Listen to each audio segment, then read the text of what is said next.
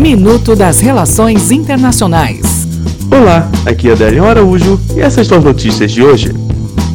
Irã. O Corpo de Guarda Revolucionária Islâmica do Irã alertou que vai dar uma solução final para os distúrbios públicos que assolam o país após a alta diária do preço dos combustíveis. Estados Unidos e Coreia do Norte.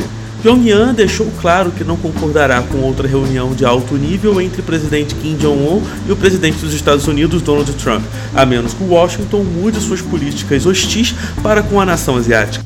China. 28 pessoas estão em quarentena na província norte da Mongólia, interior da China, depois de um caçador foi diagnosticado com peste bubônica no sábado, informou a Comissão Local de Saúde. Até o próximo minuto. Enquanto isso, aproveite mais conteúdo no portal seire.news.